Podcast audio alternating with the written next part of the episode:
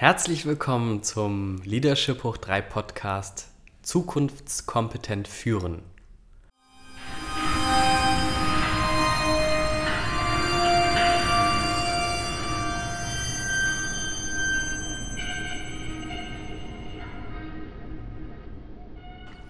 Mein Name ist Leo Meyer-Schwickerath. Ich bin Coach und Organisationsentwickler bei Leadership Hoch 3.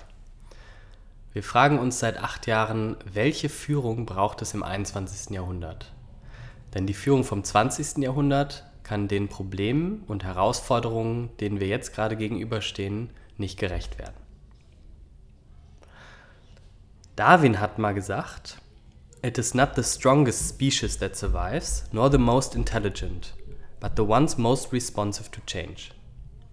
Also auf Deutsch, es ist nicht die stärkste Spezies, die überlebt und auch nicht die intelligenteste, sondern diejenige, die am anpassungsfähigsten ist.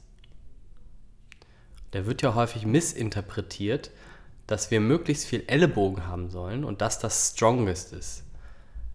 Aber was er eigentlich sagt ist, stark heißt anpassungsfähig sein. Das heißt, die Kernkompetenz für die Zukunft ist als Spezies Mensch anpassungsfähig zu sein. Und dafür lohnt sich der Blick ins Nervensystem, denn die Polyvagaltheorie verrät uns, wann können wir körperlich, also physiologisch, uns verändern und wann können wir es nicht. Und was braucht es, damit wir uns verändern können. Das ist so das große Bild, warum es sich lohnt, in die Polyvagaltheorie oder ins Nervensystem reinzuschauen. Und es gibt auch eine ganz persönliche Motivation bei mir. Die fängt in meinem Studium an. Ich saß im Studium in meiner Einführungsveranstaltung und der Rektor stand vorne und sagte, Herzlich willkommen, sagt mal euren Nachbarn auch herzlich willkommen. Ich sage auch Nachbarn, weil es sind fast nur Männer gewesen. Ich habe nämlich Maschinenbau in Aachen studiert. Dann haben wir uns fröhlich Hallo gesagt und dann sagt er auch fröhlich, ja, und die Hälfte von euch wird im Vordiplom nicht mehr da sein. Das war die Kultur, in der ich studiert habe. Und irgendwann dann so kurz vorm Vordiplom hatte ich so komische Magenschmerzen und wenn ich dran war in Sprechrunden so Schwindelanfälle. Und mir war super häufig übel und schwindelig. Und ich bin von Arzt zu Arzt gegangen, also von Arzt zu Arzt ein bisschen übertrieben, aber ich bin zu meiner Hausärztin gegangen, die wussten nichts mit mir anzufangen. Dann bin ich noch zu irgendeinem Spezialisten gegangen und dann schließlich beim Internisten gelandet. Und der hat sich meinen Magen angeguckt und er hat nichts gefunden. Und dann sagte der, ja, was studieren Sie denn? Ja, dann sage ich Maschinenbau. Dann sagte er, ja, dann wissen Sie ja, warum Sie krank sind. Weil der laufend Leute wie mich bei sich hatte. Und das hat mich nicht mehr losgelassen. Das wollte ich erklären. Zum einen, wieso kommt so eine Kultur zustande, die wir da in der Uni lernen oder leben? Und warum oder was passiert da genau in mir als Mensch? Was läuft da ab? Und das werden wir heute verstehen. Und jetzt die Polyvagaltheorie einmal in einem Satz. Sie besagt, dass wir als Säugetiere und alle Säugetiere die Fähigkeit haben, uns automatisch an verschiedene Level von Sicherheit oder Gefahr anzupassen. Und mit automatisch meine ich unbewusst.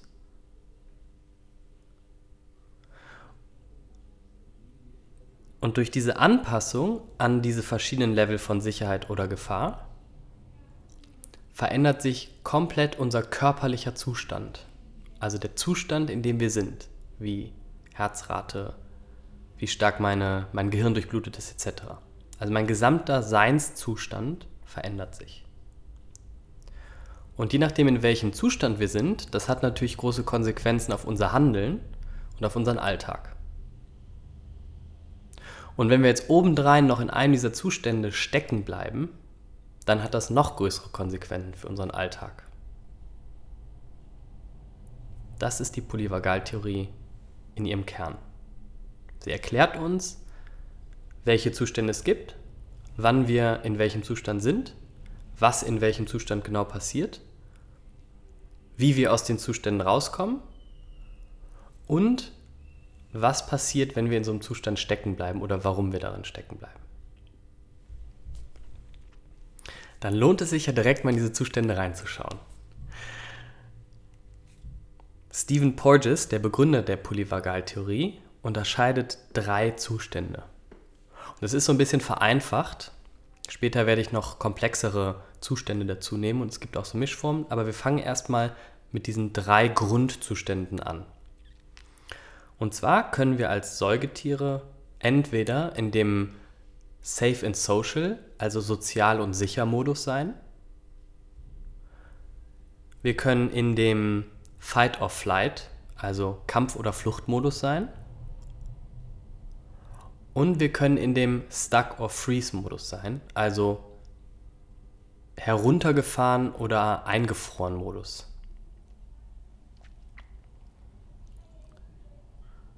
Und je nachdem, in welchem Zustand ich bin, sind mir verschiedene Sachen möglich. Also körperlich möglich. In dem Sozialengagement-Modus versetzt mein Körper mich in die Lage, also mein autonomes Nervensystem, also unbewusst bin ich dann fähig, Menschen anzuschauen, auf deren Mimik zu achten, selber Mimik zu haben, mein Gehirn ist mit Blut versorgt, ich kann sprechen, ich kann klar denken. Meine Verdauung ist total entspannt und am Start. Also in diesem Zustand ist mir von meinem Körper her alles gegeben, dass ich sozial interagieren kann. Und zwar spontan. Das passiert dann von selber, weil wir dafür gemacht sind als Säugetiere. Und wenn jetzt mein autonomes Nervensystem feststellt, also sehr vereinfacht gesprochen, feststellt, oh, hier ist aber Gefahr im Raum, warum auch immer, und zwar autonom, also unbewusst, dann schaltet es um und versetzt mich in einen anderen Zustand. Und flupp habe ich Blut in meinen äh, Gliedmaßen, in meinen Beinen und ähm, mein Hirn hat weniger Blut und mein Herz rast plötzlich und ich bin bereit wegzurennen oder zu kämpfen. Das ist der Kampf- oder Fluchtmodus. Das heißt, ich bin wirklich körperlich in der Lage, gut zu rennen oder zu kämpfen, aber ich bin körperlich nicht gut in der Lage zu denken, weil der Teil des Hirns hat halt weniger Blut. Und das ist auch der Teil des Hirns, der dafür sorgt, dass ich mich als ich mich selber erkenne. Das heißt, ich habe auch weniger Bewusstsein, Selbstbewusstsein über mich selber. Und auch spannend, in dem Zustand hört die Verdauung auf. Weil wenn ich kämpfe oder fliehe, brauche ich natürlich keine Verdauung. Also man sieht schon, das hat massive körperliche Veränderungen zur Folge. Und wenn jetzt mein System, also mein autonomes Nervensystem, zu dem Schluss kommt, ich bin nicht nur in Gefahr, sondern ich bin lebens, in Lebensgefahr und ich kann hier auch nicht weg, ich kann nicht fliehen und ich kann auch nicht kämpfen, dann führt es dazu, dass mein System komplett runterfährt. Das heißt, ich friere ein. Mein Hirn hat noch weniger Blut, die Verdauung ist noch weniger am Start und was noch dazu kommt ist, in einem Mischzustand erst frieren die Arme ein und dann kollabiert man komplett. Also man wird ohnmächtig.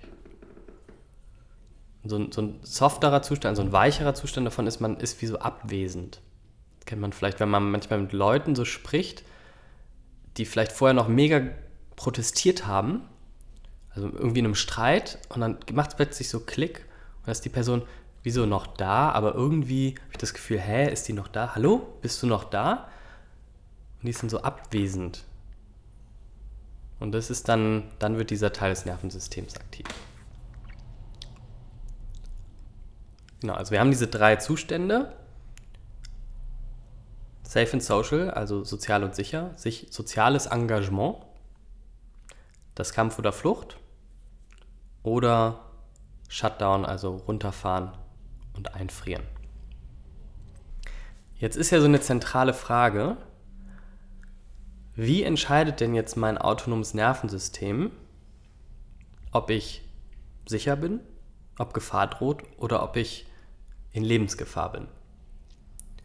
Und Stephen Porges, der Begründer der Polyvagaltheorie, nennt das Neurozeption. Das hat er erfunden, dieses Wort. Damit meint er, dass unser Nervensystem andauernd scannt, unbewusst, bin ich hier eigentlich sicher. Das heißt, das liest Mimik von Menschen, das äh, interpretiert Töne, das, ähm, das schaut, wie schnell ist meine Herzrate. Also es nimmt Daten von außen und von innen von meinem Körper, vergleicht die mit Mustern von früher und entscheidet anhand dessen, alles klar, hier bin ich sicher, hier darf ich sein. Hier bin ich Mensch, hier darf ich sein. Oder weg hier. Oder kämpfen. Oder ich weiß gar nicht mehr weiter. Und dieser Prozess der Neurozeption, da, da gibt es so, natürlich so eine, wie so eine gesunde Neurozeption oder eine ungesunde. Das heißt, ich kann als Mensch, keine Ahnung, einem Hund gegenüberstehen, der wirklich böse aussieht und mein Nervensystem sagt mir, rennen und ich finde mich fünf Minuten später an der nächsten Ecke wieder, weil ich von selber weggerannt bin. Das kann ja total Sinn machen, wenn dieser Hund wirklich gefährlich ist. Also wie so, wie so eine gesunde Neurozeption. Und es kann aber auch sein, dass ich aufgrund von irgendwelchen Erfahrungen aus der Vergangenheit so eine verzerrte Neurozeption habe. Das nennen wir dann Trauma. Also aufgrund von irgendwelchen nicht verarbeiteten Erfahrungen interpretiere ich, dass eine nicht gefährliche Situation gefährlich ist und mein Nervensystem macht tierisch Terror und ich renne weg, obwohl der Hund eigentlich ein kleiner Dackel ist mit einer Schleife drumherum. Was weiß ich, was mein, also wenn ich zum Beispiel als ganz kleines Kind das mal als gefährlich erlebt habe. Das heißt, was für einen Menschen sicher ist, ist total subjektiv, ist total abhängig von Mensch und von der Erfahrungsgeschichte dieses Menschen. Wir haben bisher kennengelernt, dass es diese drei Zustände gibt, die drei verschiedenen Teilen unseres Nervensystems entsprechen und dass es diesen Vorgang der Neurozeption gibt, der gesund oder ungesund sein kann und bei jedem Menschen anders ausgeprägt ist. Und damit können wir jetzt nochmal auf meine Uni-Situation schauen. Also ich sitze in dieser Einführungsveranstaltung und bekomme gesagt, du oder dein Nachbar wird hier nicht mehr sitzen beim Vordiplom. Das heißt, mein Nervensystem hört, oh, du bist in Gefahr. Das war meine ganz persönliche Interpretation. Und in meiner Prägungsgeschichte aus der Familie hat das gesagt, du bist in richtig großer Gefahr. Denn bei mir war so richtig tief drin, wenn ich nicht leiste, dann falle ich raus aus der Familie oder aus der Sippe. Dann bin ich nichts. Das heißt, mein Nervensystem war von Tag 1 in diesem Studium auf Gefahr gepolt. was macht das jetzt mit mir? Warum bin ich eigentlich beim Arzt gelandet? Zum Beispiel saß ich in einer Prüfung und das war meine erste Prüfung überhaupt in diesem Studium. Ich weiß es noch wie heute, die Physikprüfung. Und ich konnte alles perfekt. Ich habe all meinen Freunden alles richtig geil beigebracht und die waren, waren so, also sind zu mir gekommen, haben sich erklären lassen. Und es war so mega klar, dass ich halt eine gute Prüfung schreiben würde. Dann sitze ich in dieser Prüfung und ich merke, eine Sache fällt mir nicht ein. Und plötzlich kommt mir dieser Satz vom Rektor wieder in den Kopf. Die Hälfte von euch wird hier nicht mehr sitzen. Und bam war mein Nervensystem in einem Zustand, da vorne stehen dann noch Leute, es laufen Leute rum und überprüfen, ob hier auch nicht gespickt wird. Ich hatte einen Spickzettel in der Tasche.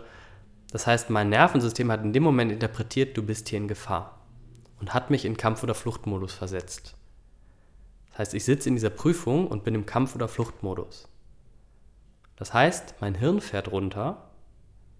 Der Teil, der logisch denken kann, hat weniger Blut und wir können weniger gut logisch denken. Was in der Physikklausur semi-optimal ist. Das hat dazu geführt, dass ich diese Prüfung versemmelt habe. Und alle meine Freunde haben die bestanden. Sogar die, denen ich das, die, die, keine Ahnung, nur einen halben Tag gelernt haben und denen ich das noch erklärt habe. Und alle waren so, was ist denn mit dir passiert? Und ich war auch so, was ist denn mit mir passiert? Wenn ich jetzt auf die Polyvagaltheorie schaue, ist es total logisch. Meine Neurozeption hat gesagt, du bist hier in Gefahr, deswegen hat es mich in Kampf- oder Fluchtmodus geschickt. Meine Beine und meine Arme waren bereit zu kämpfen, aber mein Hirn konnte nicht denken. Und es ging sogar so weit, dass ich dann in so eine Panik gekommen bin, während der Klausur schon, dass ich wie so in mir zusammengesackt bin. Also erst habe ich dann angefangen, wie so ein Verrückter zu schreiben, irgendwas. Und dann bin ich so in mir zusammengesackt. Also ich bin so eingefroren und dann in mir zusammengesackt. Und das ist so diese letzte, dieser letzte Zustand. Ne? Erst war ich im sozialen Modus, dann kam Kampf oder Flucht und dann, als das nicht geholfen hat, hat mein System einfach ausgestellt. Das nennen wir dann gerne Blackout. Und wenn ich jetzt nochmal mit der Polyvagalbrille darauf schaue, warum bin ich denn eigentlich bei dem Arzt gelandet? Wenn wir jetzt in so einem Zustand dauerhaft stecken bleiben, von Kampf oder Flucht oder runtergeschaltet, ausgeschaltet sein, eingefroren sein, dann hat das gravierende Folgen auf unsere Gesundheit. Und ich war dauerhaft in diesem Zustand gefangen.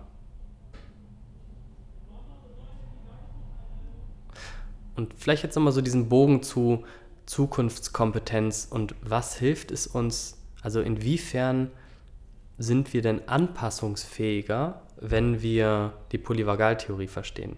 Das hilft zum einen nicht nur sie zu verstehen, sondern wir müssen sie anwenden. Und das, was sie uns lehrt, ist, wie können wir eigentlich in dem Sozialengagementsystem Zustand sein? Denn in diesem kann ich neue Informationen aufnehmen, verarbeiten, kann mich super flexibel auf ein neues Umfeld anpassen. Das heißt, in diesem Zustand möchte ich vorrangig sein, wenn ich viel Veränderungen gegenüberstehe.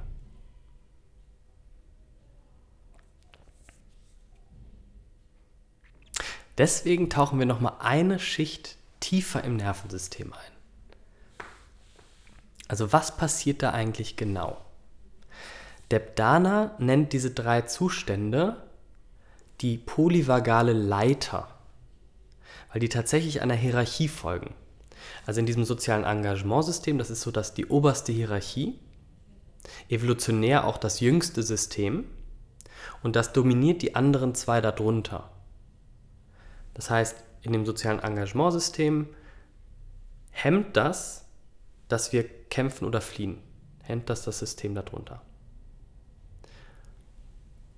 Und physiologisch, also körperlich ist das so aufgebaut, dass dieses soziale Engagementsystem, die Nerven davon verbinden das Herz mit dem Gesicht. Die Nerven vom, von diesem System sind mit den Augen verbunden, mit den Muskeln im Gesicht, mit den Ohren, mit dem Nacken und mit dem Herzen. Und das regelt unser Herz so runter, dass wir entspannt einen entspannten Herzschlag haben. Das macht unsere Muskulatur im Gesicht weich, sodass wir Mimik machen können, sodass wir sprechen können. Und auch richtig spannend, das stellt unser Mittelohr darauf ein, dass wir menschliche Sprache verstehen können. Das darunter liegende System ist auch wirklich im Körper eine Stufe drunter, eine, eine Leitersprosse drunter. Es ist nämlich verbindet den ganzen, die ganzen Arme und Gliedmaßen, das Herz und den Bauch. Und das befähigt uns, dass wir richtig Gas geben können oder wegrennen können. Also es führt dazu, dass ähm, Muskeln mit mehr Blut versorgt werden, die in Armen und Beinen sind. Und führt dazu, dass die Verdauung stoppt, weil es mit dem Darm verbunden ist.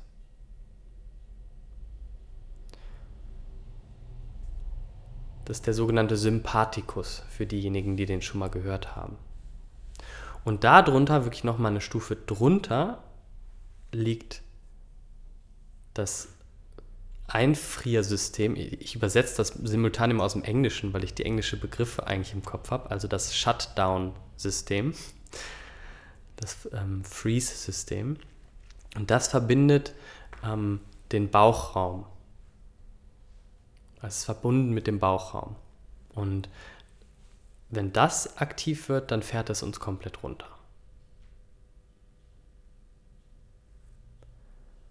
Und wenn ich damit jetzt nochmal auf die Situation in der Uni schaue, dann ist total verständlich, warum ich Magenprobleme hatte und mir schwindelig wurde. Weil ich dauerhaft in diesem Kampf- oder Fluchtmodus war, ist mir schwindelig geworden, weil in dem Kampf- oder Fluchtmodus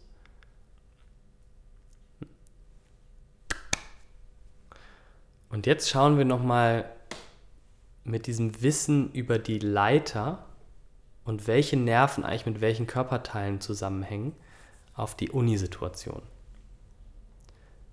Ich hatte ja Magenschmerzen, Atemnot in bestimmten Situationen, Schwindelanfälle und Übelkeit. Und ich konnte nicht gut schlafen. Der Sympathikus, also das Kampf- oder Fluchtsystem, sorgt dafür, dass die Verdauung aufhört. Und deswegen hatte ich Magenprobleme und Verdauungsprobleme und Übelkeit. Und er sorgt dafür, dass unsere Atmung kurz wird und schnell. Und deswegen hatte ich Atemnot. Das System darunter, das Freeze- oder Shutdown-System, also das ähm, ich übersetze es nochmal auf Deutsch, das Einfriersystem, hört sich mal komisch an auf Deutsch, das führt dazu, dass mein Kopf wie so abgeschaltet wird. Und daher kamen diese Schwindelanfälle und dieses beinahe Umkippen. Also ich hatte wirklich das Gefühl, ich werde gleich ohnmächtig, wenn ich in einer, also zum Beispiel in einem Arbeitstreffen saßen wir in einer Runde und ich wusste, gleich komme ich dran. Und kurz bevor ich dran war, ist, bin ich beinahe umgekippt. Es war abgefahren. Und jetzt ist total klar, ja klar, mein Nervensystem hat gesagt, du, du bist hier in Lebensgefahr. Kämpfen und fliehen funktioniert ja nicht mal. Das habe ich ja jetzt seit Jahren ausprobiert. Und deswegen schalte ich dich jetzt einfach ab.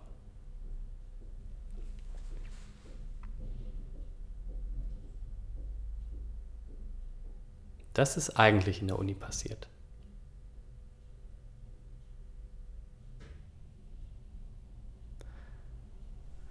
Jetzt ist natürlich die Frage, die auftaucht. Wie, wie kann ich, wie kann ich das verändern? Ne? Wenn ich in so einer Situation bin. Wie zum Beispiel, vielleicht kennst du das, die zuhört, ja auch von irgendeiner anderen Situation. Zum Beispiel, ich bin ein Elternteil und mein Kind schaltet immer wieder ab. Oder ich weiß doch noch, in der Beziehung habe ich einen Streit gehabt und ich weiß nicht warum, aber irgendwann haben wir uns nur noch angeschrien. Danach war das so, hä, ich war nicht mehr ich. Oder in der Arbeit gibt es ja zahlreiche solcher Situationen, in denen wir wie so getriggert sind, also so ein, so ein Schalter sich umlegt. Die Frage ist jetzt, wie hilft uns die Polyvagaltheorie, damit umzugehen? Und so eine alte Antwort ist, und die habe ich gewählt auch, nachdem ich nicht wusste, bei dem Arzt weiter wusste, habe ich eine Therapie gemacht. Da hilft jetzt noch einmal ein weiterer Blick ins Nervensystem, um zu erklären, warum ist es nicht unbedingt die beste Strategie. Auf dem autonomen Nervensystem sitzt das Gehirn. Eine wunderbare Geschichte. Das Gehirn ist und da werden mir Neurowissenschaftler wieder auf die Finger klopfen, ganz grob unterteilt in drei Gehirnteile, die ganz grob bestimmte Grundfunktionen übernehmen. Und die folgen auch einer Hierarchie. Genauso wie das autonome Nervensystem so eine Leiter hat, hat das Hirn auch eine Leiter. Informationen, und das, also der, der älteste Teil unseres Hirns nennt sich das Reptilienhirn. Das heißt so, weil wir das von unseren Reptilienvorfahren geerbt haben. Und das, da werden so Sachen verarbeitet wie Herzschlag, also unser autonomer Teil. Darüber sitzt das limbische System, so heißt es, das Säugetierhirn. Da werden die Informationen, die von dem Hirnteil darunter nach oben geschickt werden, als Emotionen oder Gefühle interpretiert. Das heißt, aus neurowissenschaftlicher Sicht ist ein Gefühl einfach nur die Interpretation, also Komplexitätsreduktion von Informationen aus dem niedrig, niederen Nervensystem. Das ist einfach nur eine Funktion, Gefühle. Und darüber sitzt dann der Cortex, also das Großhirn, der, weiß ich gar nicht, ob das Großhirn heißt, ist ja auch Latte, der Cortex, der evolutionär der jüngste Teil unseres Hirns ist. Und der interpretiert dann diese Gefühle plus diese Informationen von dem ganz niedrigen Teil des Nervensystems und erzählt uns dann eine Geschichte dazu. Und diese Geschichte kann heißen, wie meine Geschichte in der Uni, ich genüge nicht. Oder die Geschichte kann auch sein, ich werde mich nicht ernähren können, wenn ich jetzt nicht diese Physikklausur bestehe. Oder welche Geschichte auch immer. Also unser Großhirn, unser Kortex ist dafür zuständig, Sinn aus den Informationen, die von unten nach oben spülen, zu machen. Das nennen wir dann Bottom-up, also von unten nach oben. Und wenn wir dann irgendeine Geschichte zum Beispiel im Kopf haben, zum Beispiel, ich habe ja eigentlich total viel Angst vor dieser Physikklausur, das war dann bei der zweiten Physikklausur der Fall, bei der Nachschreibklausur, hatte ich in mir schon eine Story, also eine Geschichte, diese Physikklausur ist ziemlich gefährlich. Dann kann es sein, dass mein Großhirn dafür sorgt, dass mein autonomes Nervensystem in Gefahrenzustand versetzt wird. Das heißt, es gibt auch eine Top-Down-Informationsverarbeitung. Um das jetzt nochmal zusammenzupacken, es gibt ein Bottom-up, das heißt mein autonomes Nervensystem, die Neurozeption stellt fest, ich bin nicht sicher, deswegen macht es BAM, verändert meinen Zustand, ich kriege das Gefühl von Angst und mein Großhirn denkt, du genügst nicht, du wirst nie mehr, du wirst nicht durch diese Klausur kommen. Das ist der eine Weg der Regulation und der andere, der auch immer möglich ist, ist, top-down. Ich gehe in die Physikklausur, denke, ich bin hier nicht sicher oder es droht große Gefahr, weil ich muss auf jeden Fall bestehen. Dann versetzt das, dann kreiert das Angst und das versetzt mein niedriges Nervensystem in Gefahrenzustand. Das heißt, es gibt da so einen Feedback-Loop, also einen Kreislauf an Feedback in unserem Nervensystem, der ständig abläuft. Und das, was wir ganz lang dachten, ist, der Königsweg ist top-down ist von der Geschichte, wenn wir das nur gut genug interpretieren und verstehen und analysieren, dann können wir uns auch in Sicherheit regulieren. Also können wir uns in Sicherheit bringen. Und das, was uns die Polyvagaltheorie sagt, ist, äh, es ist deutlich effektiver oder mindestens notwendig, dass wir auch die Bottom-up-Geschichte uns anschauen. Das heißt, dass wir schauen, welche unbewussten Vorgänge sind eigentlich in unserem Nervensystem gespeichert und wie können wir die verändern, damit oben nicht so viele Stories ankommen von ich genüge nicht oder hier ist Gefahr. Und das ist neunmal effektiver als andersrum. Weil es gibt neun Nervenbahnen, die von unten nach oben gehen im Nervensystem, also vom autonomen Nervensystem zum Großhirn, zu einer, die vom Großhirn runterführt ins autonome Nervensystem.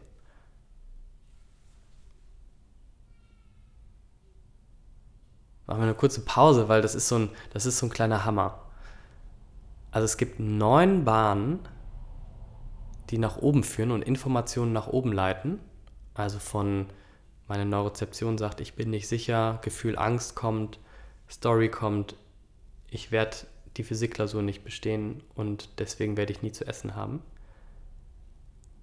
dieser Weg ist neunmal wahrscheinlicher, weil der einfach, weil da mehr Informationsverarbeitung möglich ist, als wenn ich mir jetzt positive Gedanken setze und denke, nein, du weißt doch, du bist sicher. Das, das muss, da, da gibt es quasi nur einen Informationsverarbeitungsweg nach unten.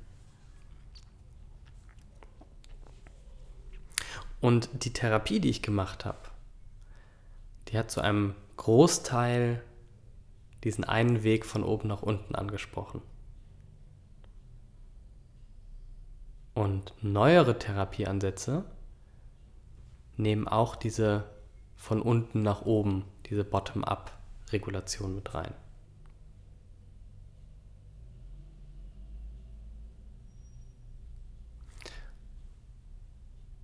Und übersetzt heißt das, wenn ich die Sprache meines autonomen Nervensystems verstehe, dann kann ich diese Muster der ungesunden Neurozeption verändern und beinhalten lernen. Und dann habe ich viel seltener eine Story, die nicht dazu passt, die mir sagt, ich genüge nicht oder sowas. Und das ist die Einladung der Polyvagaltheorie, dass wir miteinander Kulturen erschaffen,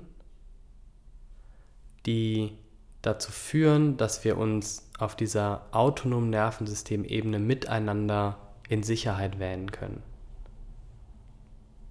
Und dass wir auch Kulturen miteinander schaffen, die verstehen und beinhalten, dass wir uns aus diesen ungesunden Mustern heraus begleiten, sodass die mit quasi gesunder Neurozeption ersetzt werden können.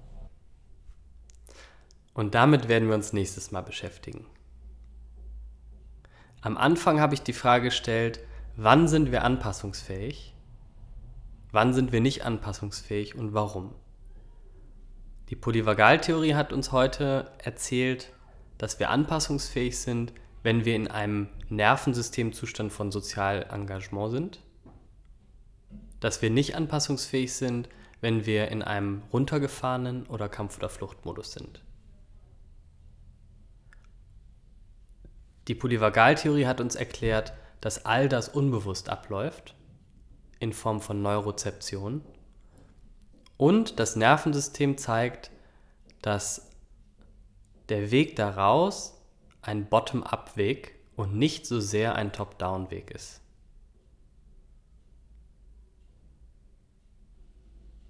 Jetzt ist das ja erstmal alles Theorie. Und der erste Schritt von Theorie in die Praxis ist es so ein bisschen auszuprobieren. Deswegen lade ich dich ein, zwei Sachen zu Hause auszuprobieren bis zur nächsten Podcast-Folge. Die erste Übung ist eine Übung, die dir hilft, dich in diesen Zuständen ein bisschen besser kennenzulernen im Alltag. Wir haben ja immer wieder so Momente, die wir zum Beispiel als Triggermomente bezeichnen. Oder wo so plötzlich so kleine Glaubenssätze auftauchen wie, das ist doch unerhört oder so und so müsste das doch sein. Zum Beispiel stehst du an der Kasse und der Kassierer gibt dir einfach 5 Cent zu wenig zurück. Und du denkst dir, Alter, kannst du nicht zählen oder was? Oder du bist auf der Arbeit und dein Chef kommt rein oder deine Chefin und sagt irgendwas, wo du sofort auf der Palme bist und denkst so, hä, das habe ich dir vor fünf Wochen schon mal gesagt. Kannst dir nichts merken oder was? Ich glaube, wir kennen alle so kleine Momente, in denen dann so ein Satz plötzlich in uns hochschießt. Und schau doch mal, ob du die einfach beobachten kannst. Also ob du bis zum nächsten Podcast so vielleicht so zwei, drei Momente nur mitbekommst. Und die dann so mitbekommst, dass du erstmal feststellst, ah, jetzt ist hier so ein Satz. Und dann kannst du ja vielleicht mal so fühlen, was ist denn gerade in dir, in deinem Körper so. Was sind da für Gefühle, was sind da für Empfindungen? Und dann kannst du auch nochmal so die letzten fünf Minuten oder die letzten zehn Minuten, bevor dieser Satz kam, durchfühlen oder in dein Bewusstsein holen. Ah, was habe ich da so gefühlt? Oder was habe ich da so empfunden in meinem Körper? Das war's schon. Die zweite Sache ist, wenn du mal so einen Moment für dich hast und in Ruhe mit dir bist, stell dir doch mal die Frage, fühle ich mich eigentlich sicher in meinem Leben? Und damit meine ich nicht, bin ich eigentlich sicher, denn die meisten von uns, zumindest in Deutschland, sind meistens sicher. sondern fühle ich mich sicher? Oder fühle ich mich zum Beispiel eher so, als ob ich meistens kämpfen muss oder wegrennen will? Oder fühle ich mich meistens so festgefahren oder festgefroren? Oder fast wie so gar nicht anwesend im Leben?